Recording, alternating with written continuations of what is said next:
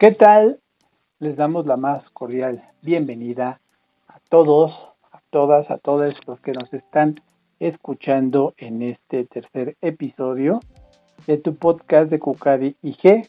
Como ya se están dando cuenta, tenemos varios temas de los que vamos a abordar durante estos episodios. Y bueno, para el día de hoy eh, vamos a abordar el tema del tamiz neonatal en la atención primaria del recién nacido. Para esto contamos con la presencia de la maestra Beatriz Edillo Carballo, a quien agradecemos eh, su tiempo y el que nos pueda dar un poco más de detalles sobre este tema. Bienvenida y muchísimas gracias. Gracias Israel, muy encantada de estar aquí con ustedes. Esta invitación es un privilegio siempre los foros que nos abres para poder expresar toda la experiencia que tenemos en el campo de lo, de lo dedicado en cada una de nuestras profesiones y yo qué feliz porque este tema de, del tamizaje neonatal pues ha sido pues mi, mi experiencia y mi pasión por muchos años. Correcto, bueno ya este para algunos que han estado con nosotros durante estos años en, en Cucadi, pues ah, ya conocen a los que han estado en cursos, eh, ya conocen a la maestra eh, Beatriz Cedillo, ha estado con nosotros en cursos, en pláticas y ahora en un episodio de, del podcast. Así que, pues, ya, ya eres de casa, tú ya eres de casa, esta es tu plataforma, ya muy pronto también por ahí vamos a tener un curso para que estén al pendiente, que ya lo iremos platicando más adelante. Claro que sí, encantadísima de ser parte de toda la comunidad CUCADIS y de todos los profesionales interesados en seguir capacitándose. Perfecto. Pues, eh, maestra Betty, eh, estábamos hablando antes de iniciar eh, este episodio acerca de que, es el, estamos viendo que es el marco de mundial del Día de las Enfermedades Raras. Mm, referente a esto, ¿qué es lo que nos podría decir? Pues precisamente estamos en este marco de celebración. en los últimos días de febrero se, celebra de manera mundial. Eh, desde el 2008 se implementó esta celebración u observación en, el, en el ámbito profesional de investigación y de práctica clínica que los últimos días de febrero sea 28, 29, de acuerdo a lo que toque de año bisiesto, que eh, se observara este tipo de, celebraciones para unir esfuerzos y, y concientizar a toda la población en el mundo que hay enfermedades de ciertas características que son meritorias indagar y conocer siendo nosotros parte del, equipo multidisciplinario y sobre todo también dar soporte a las familias, porque uno puede estar desde otra trinchera en el campo profesional, pero realmente el que sufre sin duda es el paciente y la familia que lo rodea. Así se implementó desde hace 15 años, desde el 2008, pero conforme el tiempo, pues esta celebración se fue implementando en diferentes países y justo en México es el 27 de febrero que se establece como, como observación nacional para sumar esfuerzos en esta intención. Eh, y básicamente pensaríamos que la, la, fecha se selecciona precisamente porque hace eco a lo raro de los días de febrero como, como, como marque un, calendario, pero asocia también la intención del grupo de enfermedades, se conocen como raras o huérfanas y esto debido a tres características especiales, principalmente por su baja frecuencia en el mundo. Se estima que 5 de cada 10.000 habitantes padecen este grupo de enfermedades que pues es una, una lista reconocida importante de padecimientos con ciertos patrones genéticos de herencia. También se asocia a lo raro de esta frecuencia, pues la consecuencia, el poco desarrollo en la investigación que ha habido alrededor de estas enfermedades. Y además, sumado a eso, pues también la falta de conocimiento dentro del equipo de salud, desde todos los niveles, ¿no? Especialmente, pues todos los que estamos a cargo de la detección de estas enfermedades, el diagnóstico y el tratamiento, se vuelve un panorama un poco árido precisamente por, por, por esas tres características. Y y así es como se ha ponderado más la importancia porque la, eh, las sociedades, tanto civiles, gobierno, sociedades privadas, han sumado esfuerzos para concientizar y difundir el conocimiento de los padecimientos que al final no son tan raros, sino realmente son poco observados. Eso es lo que lo que se trata de, definir dentro de todos los, los rubros de la investigación y la práctica clínica, que más que nada hay que informarse acerca de estas enfermedades porque existen, existen y debemos de estar pues con esa intención de, de actualizarnos y de detectar lo que puede ser pues quizá raro para algunos países, pero tan frecuente en nuestro, en nuestro país, otro grupo de enfermedades. Eso es el cóctel diverso de, este, de esta presentación de padecimientos se debe a lo que la prevalencia de cada país y cada país identifica qué tipo y qué grupo de enfermedades son las que deben observarse, atenderse, normatizarse, legislarse como atención en la salud, pues especialmente el recién nacido, porque es ahí donde parte todo este fenómeno de, padecimientos que pueden condicionar la salud de un recién nacido desde sus primeras horas de nacimiento y conforme pasen los años, las enfermedades raras también se pueden presentar en la, en la niñez temprana, en la adolescencia o en la adultez. Es correcto. Es por eso que, bueno, quisimos abrir eh, este episodio haciendo énfasis en estas fechas, ya que bueno, ahorita vamos a, tocar ya eh, de lleno lo que es el tema del también natal en la atención primaria del recién nacido, pero sí queríamos que vieran estas fechas, que es el Día Mundial de las Enfermedades Raras. Y pues bueno, vamos ahora sí a entrar de lleno, eh, maestra, con la primera pregunta. ¿Qué es la atención primaria al recién nacido? Ok, pues bueno, podemos pensar desde el inicio de la vida de un, de un bebé, de un recién nacido, el periodo del recién nacido, el periodo neonatal, va desde las primeras horas de nacimiento, o sea, desde el minuto uno hasta los 28 días de vida.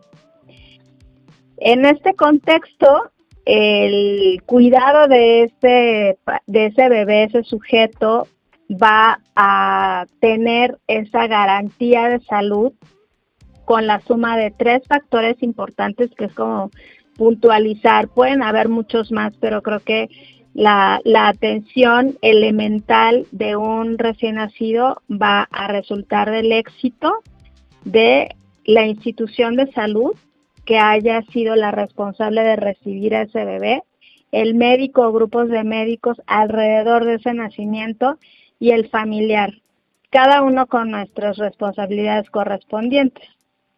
Entonces, esto tiene una trascendencia normativa porque todo, todo, todo está normado y, y lo que podemos hacer en cuestión de la normatividad es conocerla, familiarizarnos y saber cuáles son los derechos tanto del, del paciente familiar como también las responsabilidades como equipo de salud. Y básicamente la norma 007 SSA 2 2016 es la que tiene la descripción clara de cada una de las funciones de esta triada importante de servicio, institución, médico y familiar o tutor. Y en este caso, esta norma habla de cinco aspectos básicos para garantizar esa atención primaria, que es la, la asistencia médica al momento del nacimiento, las consultas médicas posteriores al nacimiento, el esquema de vacunación completo, la alimentación al seno materno, promoción de este tipo de alimentación y la eh, capacitación de la mamá a esta responsabilidad que tiene dentro de todas las que le impliquen como mamá, pero vaya, sabemos que la alimentación al seno materno es algo elemental y básico de salvo ciertas situaciones que puedan condicionar este, este momento o este, este sistema de cuidado al bebé. Y de ahí el último, y no por ser el último, el menos importante, es la realización de la toma de muestra para el tamizaje neonatal, que la norma lo, identifica realizarlo a partir de las 72 horas de nacido de ese, de ese bebé, o sea, el segundo día, el tercer día de nacimiento hasta el quinto día es el periodo en el que la triada de servicio, hospital, médico y familiar, deben de sumar esfuerzos porque este, eh, por hacer real o, cumplir, o, llevar a cabo el cumplimiento de este requisito, así como una vacuna se debe de aplicar en tiempo, forma, edad, lugar, características y los pros y los contras de no hacer la vacunación en el momento indicado por condiciones de salud del paciente, sino retomar la vacunación mientras tanto ya sea posible, el tamizaje neonatal pasa lo mismo. Hay ciertas situaciones que no permiten que se que por alguna condición crítica de salud del paciente no pueda realizarse en ese periodo del tercer al quinto día, pero eso, eso debe de quedar como un, una excepción a la condición, pero cualquier niño bajo las circunstancias indicadas por el médico, sabiendo la, normativa como se establece, se cumple el requisito. Eh, tanto como el esquema de vacunación, el esquema de tamizaje neonatal. Esas serían las cinco básicas, las cinco premisas de la atención primaria, por eso es que se catalogan como tal o se describen como tal. Primario es lo elemental durante esos 28 días de nacido. Perfectísimo. Bueno, y hablando acerca de las instituciones y el personal médico, vamos a, dividirlo. Eh, para ti, eh, Betty, ¿qué acciones recomiendas para las instituciones de salud? Pues sin duda, tanto públicas como privadas deben de fortalecer, porque sin duda que siempre cada institución hace su esfuerzo interno por la organización correcta de todos de todas esas esferas de servicio al paciente. Y en el esquema de la atención al recién nacido no deben de dejar de sumar esfuerzos y hacer gran labor de fortalecimiento en todas sus acciones, especialmente de promoción y de concientización a la salud.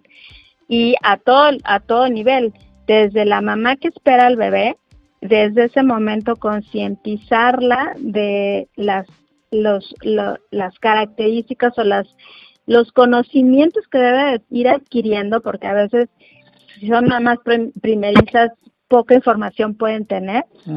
Y esas son las, las principales alumnas que deben de estar en primera fila aprendiendo de todos los detalles que deben de ir conociendo, tanto lo bonito del embarazo como las cosas críticas que podrían presentarse. Entonces el hospital y la institución debe de tener fortalecido muy bien esa, esa, esa acción de la promoción y de la conciencia a la familia o a la pareja que esté al, al, a la espera del bebé, a la llegada, fortalecer la capacitación continua, además del personal de enfermería y médico, que son los que les van a transmitir la información correcta, objetiva, clara, recurrente. A lo mejor no le entendió una vez, le tiene que entender a la segunda hasta que quede bien claro cada uno de sus cinco pasos importantes que ya lo hablamos hace rato, las cinco, las cinco básicos de qué se espera del cuidado de ese paciente, porque al, final sabemos que todo eso va a redundar en beneficio de un sujeto sano, que estamos devolviendo a la sociedad una condición de una, de una nueva persona en un ambiente sano que va a redundar en que en un futuro pues esa persona pues también sea redituable para la sociedad. Entonces es una cadena de, de beneficios siempre que lo preventivo se lleve a cabo. Y esto al final también va a dar como, como fortalecimiento, siendo específica en lo del tamizaje neonatal, pues es cumplir esa, esa cadena de conocimientos. Los médicos en la institución son capacitados, las enfermeras son capacitadas, el químico en el laboratorio es capacitado para poder fortalecer el, el programa integral del tamizaje neonatal que de acuerdo a la norma se indica que cada institución se eh, lleve a cabo el tamizaje en el momento adecuado, con, bajo las acciones adecuadas que vaya eso será tema de otra charla, pero la institución debe de estar dando ese derecho al nacimiento, así sea público o privado. La garantía debe de ser la misma. Es correcto, es correcto. Es así como los cinco, los cinco pasos básicos, así como ese básico es muy importante y no se deben de dejar a un lado. Y bueno, para, la, para el personal médico, ¿cuáles serían las acciones recomendadas? Sin duda que también eh, los en el, en el equipo de salud, tanto, tanto el, el personal de enfermería, el personal médico, el personal de laboratorio, la trabajadora social y todo el equipo, incluidos nutriólogos, psicólogos, todo este equipo multidisciplinario participa en el éxito, que es al final el médico el que, el que proporciona la información a la familia. Pero el médico está atrás de muchas otras personas que también contribuyen al éxito de un buen trabajo del médico eh, al frente del paciente. Entonces, por consecuencia, debe de estar siempre capacitado, en el campo del tamizaje neonatal, si bien es un tema que, como, como lo dijimos al principio, este, esta herramienta diagnóstica devuelve información de enfermedades raras, pero realmente son raras, entre comillas, lo, lo comentamos al principio, cada país tiene una frecuencia específica y en nuestro país no es nada raro. El hipotiroidismo congénito es de los más frecuentes. Es un padecimiento limitante en el desarrollo neurodegenerativo o neuropsicológico eh, y de, y de habilidades mentales si ese niño no es detectado a tiempo. Entonces, el médico debe de estar informándose continuamente de cuáles son esos esos programas que alertan, esas herramientas que lo pueden alertar y sin duda que es a través de esto, de la capacitación continua en su, en su, en su campo de especialización. Son enfermedades invisibles en el diagnóstico a las primeras horas de nacido, por eso es que hay que echar mano de herramientas que permitan al médico corroborar que ese paciente puede estar libre de ese padecimiento como en toda su evaluación que hacen de un bebé, en toda la expertise que ellos deben de cumplir acerca de, dar de alta o sí o no y verificar cada detalle del crecimiento de un bebé, es el tamizaje no natal lo que le va a dar también garantía de su atención, de lo que está cumpliendo como médico tratante y pues eso hay herramientas que, que, existen. Ahora también los médicos pueden echar mano de mucha información que hay de cursos de alta especialización donde también se les se, se, les apoya en la interpretación de pruebas que ahora la tecnología ha permitido que pues el tamizaje detecte más de 100 enfermedades en una gota de sangre. Eso también lo podríamos hablar en otra charla, pero la tecnología ha avanzado bastante, no es posible abarcar tanto de primera instancia, entonces eso nos hace involucrarnos en talleres, en foros, en lecturas, sin duda, en artículos que el médico nunca deja de estudiar, es de los que siempre están con un libro y en la actualización, pues es, creo que es la, la, labor importante del médico. Es correcto, bueno, no hablando ahorita que mencionas acerca del médico, eh, siempre eh, lo he enfatizado que además del médico hay mucho más personal atrás. Y una parte importante en el personal eh, son es la química, son los laboratoristas, son todos aquellos que hacen todo este tipo de funciones para llegar al diagnóstico y que realmente es un trabajo eh, importantísimo, es una labor importante también de los químicos, de los laboratoristas, de todos ellos que están atrás de toda esta investigación.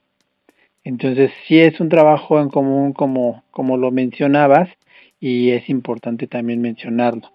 Y bueno, también una parte importante eh, que también eh, comentabas es la de los padres, que son a los primeros que hay que enseñarles. Para, para los padres, ¿qué acciones recomendarías? Pues sin duda, como lo comentamos, la mamá es la que lleva la delantera en la, en la escuelita del aprendizaje. Desde que se sabe embarazada es aprender qué tiene que hacer en los primeros meses, en cada trimestre de embarazo. Bueno, eso es pensando en toda la capacitación igualmente que los papás en conjunto, aun cuando la mamá es la que va a las citas y demás, el papá también debe estar ahí en la lista de, de, aprendizaje en toda la información que requiera. Eh, requieran y que la misma, las mismas instituciones o los, o los médicos están otorgando a la familia para que se, se enteren de lo que debe de ir aprendiendo, ejecutándose en el cuidado de ese bebé desde su formación hasta el nacimiento. Y en el caso del nacimiento es saber, saberse enterado de todo ese instructivo como, como si quisiéramos que lo trajera el bebé abajo del brazo y saber cómo de que cómo se va a usar ese bebé antes, ahora sí que ábrase o léase ese instructivo antes de que nazca. Y en el instructivo, ahí ese instructivo es el que las mamás, la familia e incluso todos los cuidadores que vayan a estar alrededor del bebé, pues deben de formar parte de, del conocimiento. Eso es como, como, como requisito importante. Eso es lo ideal. A veces las circunstancias de la vida no nos permiten estar tan, tan involucradas en la información, pero de que hay mucha información ahora con redes sociales, con muchos eh, grupos de mamás en Facebook, en Instagram, en todas las redes sociales, en cualquier medio, ahora sí que no podemos dejar de, informarnos. Hay muchas facilidades y foros como los que ahora estamos participando en, en, este momento a través de Spotify, a través de Kukadik, de plataformas de enseñanza. La información se baja no nada más de manera técnica, sino también de, una forma clara para que cualquier persona que en este momento esté escuchando este, esta información le pueda caer algún, algún veintito necesario para decir, ah, esta es la duda que yo tenía, voy a preguntársela a mi médico. En cualquier circunstancia en la que se encuentra una, una persona, ¿no? Una mamá o la amiga de mi amiga le puede servir. Y siempre he tenido este, como este ejemplo burdo de lo que en la vida todos tenemos una mochila. Y esa mochila la usamos en diferentes momentos de nuestra vida. Esa es, y, es una mochila de conocimientos y de experiencias que aunque no las usemos de momento, en algún momento a los años nos servirá y eso tiene que ver quizá con este ejemplo de la mochila precisamente o la maletita que prepara la mamá antes de llegar al hospital. Y ya la tiene días antes ahí preparada. La mamá debe llevar en su mochila también, en su, en su maletita, no solo la ropa que va a usar el bebé cuando nazca, sino también la mamá debe de estar enterada de lo que el procedimiento que le van a realizar al bebé en todos los aspectos Ahora que no nada más hay un tamiz natal, hay, un tamiz auditivo, hay un tamiz cardíaco. Entonces, ese, ese, ese grupo de, de, estudios o de facilidades que hay, mientras tanto se puedan, puedan ser pagados en el paquete de maternidad, también ahí enterarnos como mamás hoy y, preguntar. A veces lo que no conocemos no preguntamos. ¿Cómo nos puede caer el 20 de que voy a preguntar si ni sé de qué tema se está tratando? Pero eso es conforme el tiempo y conforme las habilidades que, te, que tenga el equipo de salud alrededor de nosotros que nos abran las, las ventanas de, de conocimientos y nos despeguen las neuronas para pensar qué tanto debemos de saber en un principio cuando ese bebé va a llegar a la vida de una familia cómo tenemos que tener preparado no solo la camita donde va a dormir, sino saber exactamente qué características debe de cuidar de su salud. Cualquier señal cuando regrese a casa ese bebé es alerta de lo que puede estar ocurriendo en la salud de ese paciente, aun sabiendo que el tamizaje neonatal puede salir todo normal, pero posteriormente puede haber un resultado anormal la, la familia debe estar concientizada. Por eso es, creo, lo más importante que también redunde la capacitación de los, de los, de los familiares en el conocimiento de lo que deben de tener en cuestión del tamizaje neonatal, resultados normales, pues todos muy felices, resultados anormales, ¿qué pasa con un resultado anormal?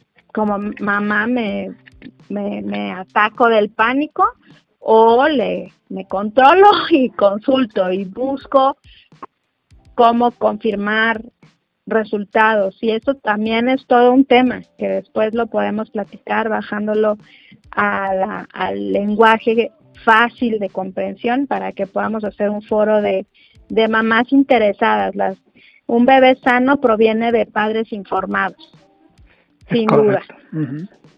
Entonces podemos tener también toda una charla de qué hacer en estos casos y abrir un foro de, de pues sí, de, de capacitación porque no siempre se dan estas oportunidades de aprender.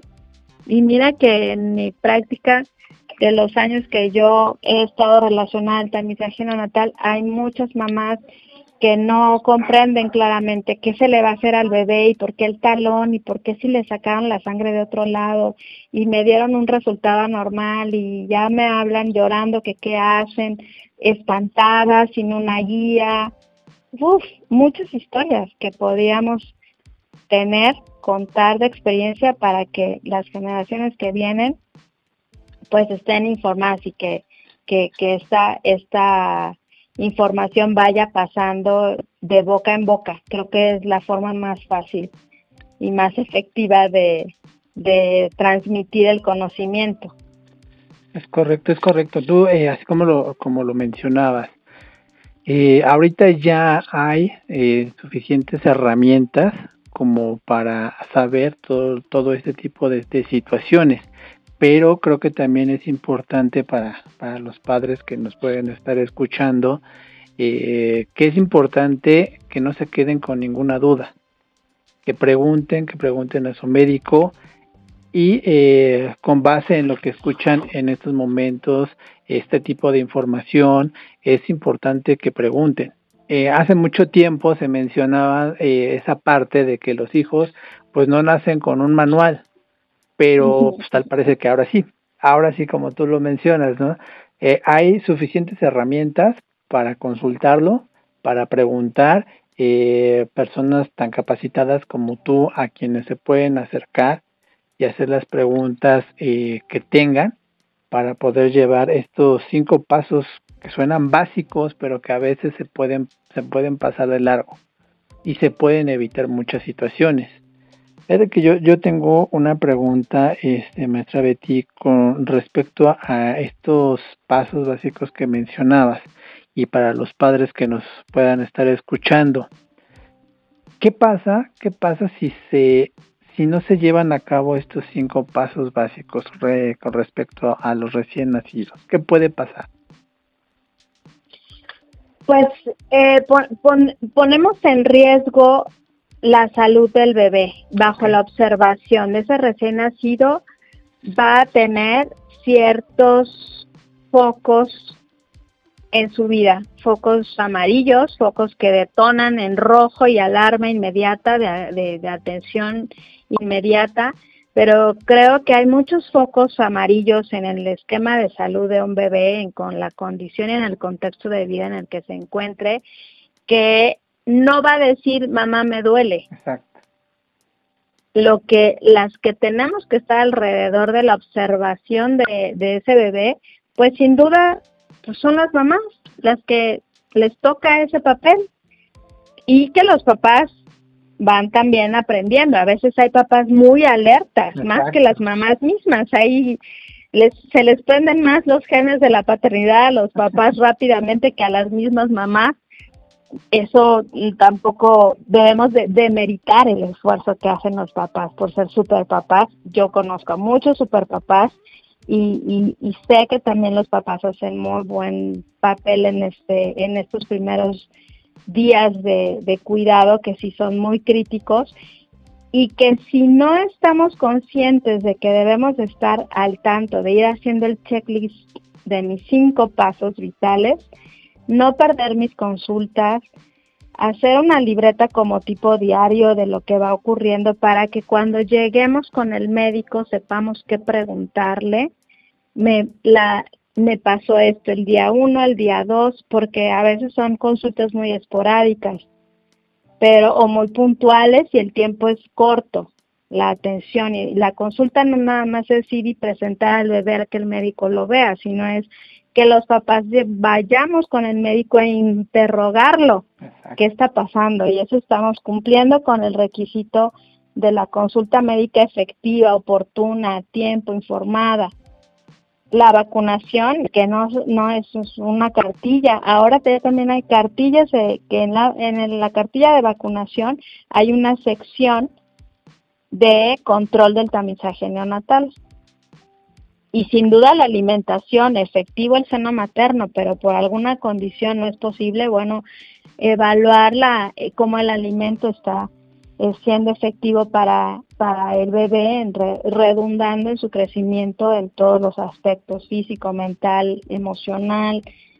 Entonces creo que el no, el no tener esa conciencia de, la integración de estos cinco puntos básicos, pues sin duda estamos exponiendo a nuestro hijo a, un riesgo, a un riesgo que no nada más podría ser relacionado a las enfermedades del tamizaje neonatal, sino cualquier otra condición que nos sume a la salud de ese, de ese bebito. Y sobre todo porque sabemos que a esa edad en ese, en ese tiempo es 400% dependiente de, del cuidado de los papás.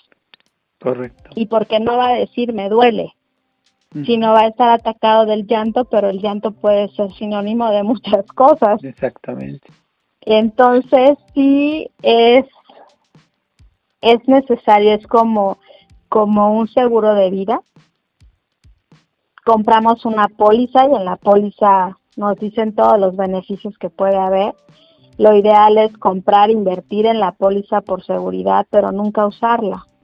Exactamente. Porque conocemos las, las, las herramientas de la prevención, conocemos, sabemos accionar a tiempo y estamos previendo problemas. Pero pues la, la, las instituciones, el médico, el equipo multidisciplinario está pues siempre disponible para, para recibirnos en cualquier emergencia, pero lo ideal es no llegar a la emergencia. No llegar hasta ese paso. Hasta ese paso. Entonces creo que, que, que sí es, es importantísimo el, el conocimiento de estos cinco, de estos cinco primicias para el cuidado de un bebé y la garantía de que de que en este periodo de vida tan crítico, en el periodo neonatal, son las enfermedades que tienen un, son, es el periodo en el que las enfermedades detectadas en el tamizaje neonatal tienen la presentación aguda más crítica que pueden condicionar la vida del, del, del bebé. Por eso es que la prueba de tamizaje se realiza en este tiempo. Perfecto. Esta información es, es vital y sobre todo seguirla al pie de la letra. Para expertos eh, como tú, eh, maestra Betty, eh, ¿dónde te podemos encontrar? Pues ahora sí que esta experiencia que he ido recolectando por, por varios años de formación y de, de pues crecimiento profesional ha permitido que pueda emprender en, en, mi, propia academia de capacitaciones, lo que amo, lo que me apasiona, la enseñanza y el, el poder transmitir el conocimiento. Desde el año pasado me pueden encontrar y me he dado a conocer a través de Facebook en esta academia de capacitación Vitamin, que pues tiene la iniciativa personal corta, breve, desde el año pasado, pero viene gestándose desde hace muchos años en toda esta intención de promoción, de concientizar a todos los niveles, tanto pues lo que hablamos precisamente, las instituciones, he tenido oportunidad de, de trabajar con, directamente con las instituciones públicas y de gobierno en la capacitación de tamiz natal, con el médico, con los papás, en las universidades. Ahí es donde es mi nicho vital el ser parte de la formación de equipos de trabajo de salud. Entonces, este, esta, esta academia me ha permitido abrir esa, ese foro de conocimientos y ahí es mi red social de momento con mi correo electrónico.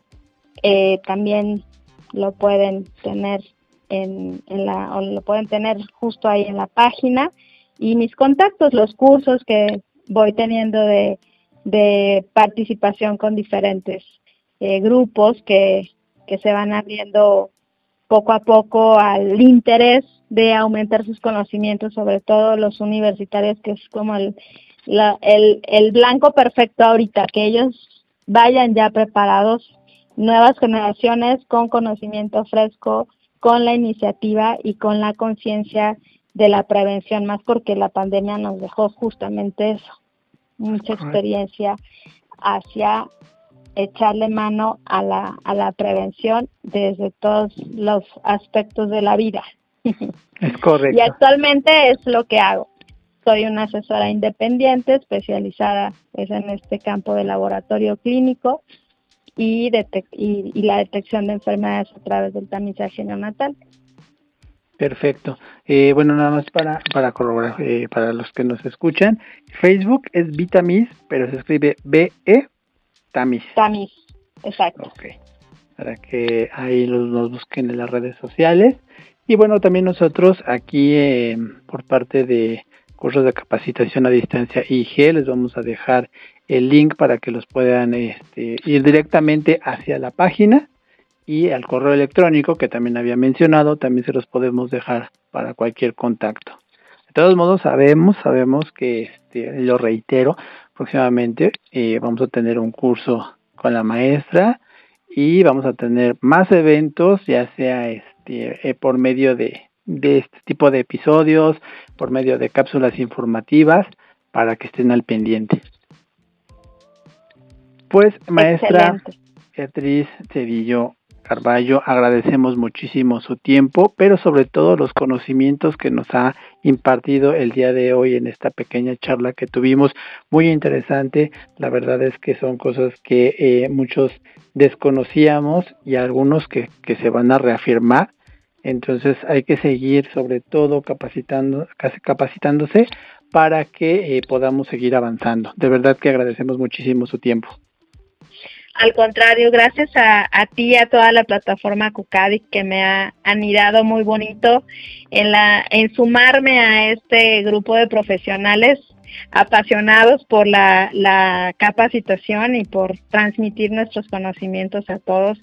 Encantada de participar y con mucho gusto cualquier duda, comentario, pues a través de ustedes o directamente en mi red social, con mucho gusto yo los puedo acompañar en las dudas.